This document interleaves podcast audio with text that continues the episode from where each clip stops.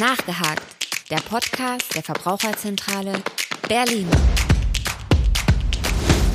Hallo und herzlich willkommen zu Nachgehakt, kurz und knackig. Mein Name ist Henning Kunz und bei mir zu Gast ist heute Sabrina Schulz. Hallo Sabrina. Hallo Henning. Sabrina, wir beide werden uns heute mal einem Klassiker der Ernährungsthemen widmen, nämlich der Frage nach Bio-Lebensmitteln und ganz konkret den Fragen, die da von Verbraucherinnen und Verbrauchern an euch getragen wurden. Erzähl doch einfach mal, was kommt da so, welche klassischen Anfragen gibt es oder welche sind besonders im Gedächtnis geblieben? Genau, also grundsätzlich können wir sagen, um das Thema Bio geht es wirklich immer mal wieder. Ne? Das ist völlig klar. Mhm. Bio-Lebensmittel sind mittlerweile einfach allgegenwärtig. Aber eine Verbraucheranfrage, die ist uns ganz besonders im Gedächtnis geblieben. Und zwar hat, uns, hat sich eine Verbraucherin an uns gewendet, weil sie sehr verunsichert war. Sie hat einen äh, Bericht gesehen und in diesem Bericht wurde wirklich eine Lobeshymne, wenn ich das so sagen darf, auf Bioprodukte gesungen. Und äh, in dem Bericht wurde ihr einfach vermittelt, dass alles, was eigentlich nicht Bio ist, minderwertig sei, wenn nicht gar schlecht. Okay. Und äh, sie war jetzt wirklich verunsichert, denn sie selber kauft ihr Obst und Gemüse auf einem Wochenmarkt ein, bei einem Nicht-Bio-Bauern. Und sie hat sich jetzt tatsächlich gefragt, ob sie das noch mit gutem Gewissen tun kann und ob sie das so weiterhin machen darf. Okay, ja, die Sorge, muss ich gestehen, kann ich auch durchaus nachvollziehen. Das ist natürlich jetzt relativ krass, aber das hat ja teilweise schon wirklich was fast schon religiöses, sag ich mal. Was habt ihr denn der Dame dann geantwortet?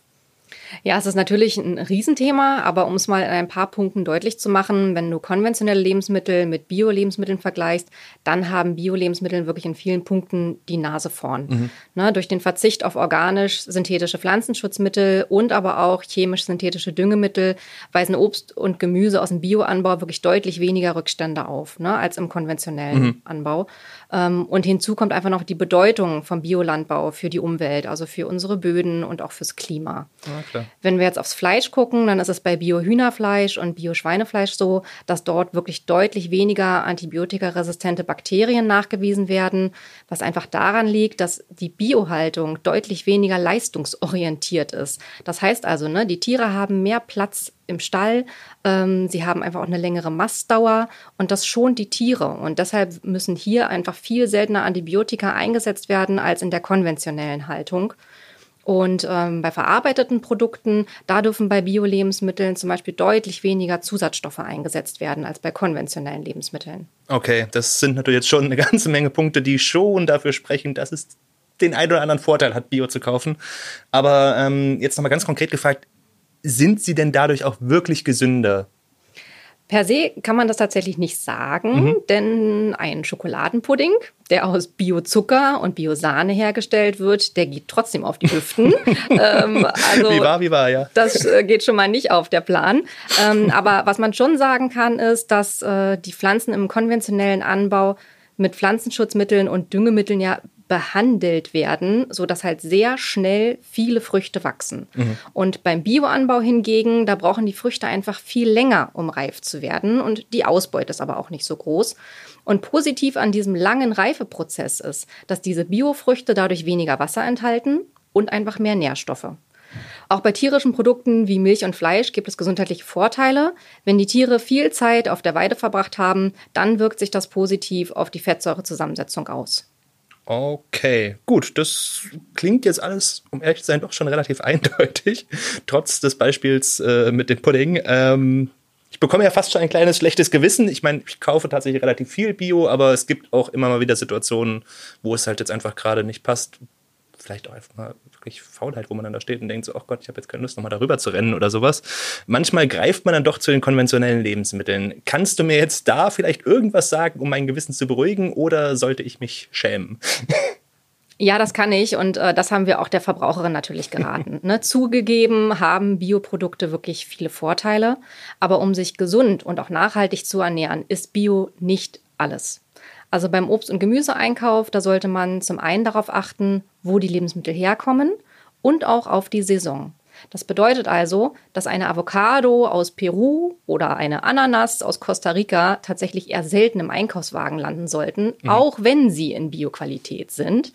Und ähm, die Verbraucherin muss also auch wirklich kein schlechtes Gewissen haben, wenn sie Obst und Gemüse von ihrem Nicht-Bio-Bauern auf dem Wochenmarkt kauft, solange sie dann eher zu saisonalen Produkten aus der Region greift. Okay, das ist dann vielleicht manchmal sogar wirklich der entscheidendere Faktor. Das heißt, mit regional und saisonal einkaufen kann man da schon ein bisschen was ausgleichen. Nichtsdestoweniger ist Bio trotzdem, wenn es denn die eigenen Möglichkeiten gestatten, schon zu empfehlen.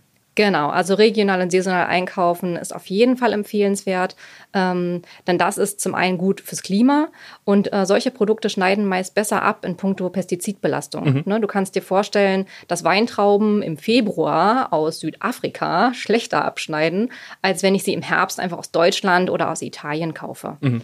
Und wir geben den Verbraucherinnen und Verbrauchern gerne unseren Saisonkalender mit oder verweisen auf unsere Grünzeit-App. Und dort kann man sehen, welches Obst und Gemüse wann geerntet wird. Und einige Verbraucherinnen und Verbraucher, meist jüngeren Alters, wissen tatsächlich gar nicht, wann welches Obst und Gemüse Saison hat. Und um mal ganz ehrlich zu sein, man kann es ihnen auch gar nicht übel nehmen. Wir bekommen im Supermarkt immer alles überall gekauft, jederzeit mhm. gekauft. Und eigentlich wissen wir nur noch am Spargel so richtig, was überhaupt das Wort Saison bedeutet. ja, das stimmt ähm, schon. Und von daher ist es wirklich für manche doch nochmal ganz erstaunlich, wann welches Obst und Gemüse Saison hat. Okay, gut. Den Ratgeber und vor allem die App haben wir natürlich auch nochmal in der Beschreibung zum Podcast verlinkt. Wer sich da also nochmal informieren möchte, kann da gerne nachgucken. Wir halten es einfach mal fest. Äh, in Sachen Klimaschutz, Nachhaltigkeit, Pestizidbelastung kann ich auch mit dem Grundsatz regional und saisonal Gutes tun. Da muss es nicht unbedingt Bio sein. Wie ist es mit den Aspekten zur Gesundheit und zum Tierschutz? Also welche Nicht-Bio-Produkte sollte oder könnte man da kaufen? Ja, wie schon gesagt, konventionelle Lebensmittel sind nicht per se ungesünder. Äh, bei verarbeiteten Lebensmitteln sollte man immer darauf achten, dass die Zutatenliste möglichst kurz ist und dass Zutaten da drin stehen, die für mich einfach auch verständlich und bekannt sind.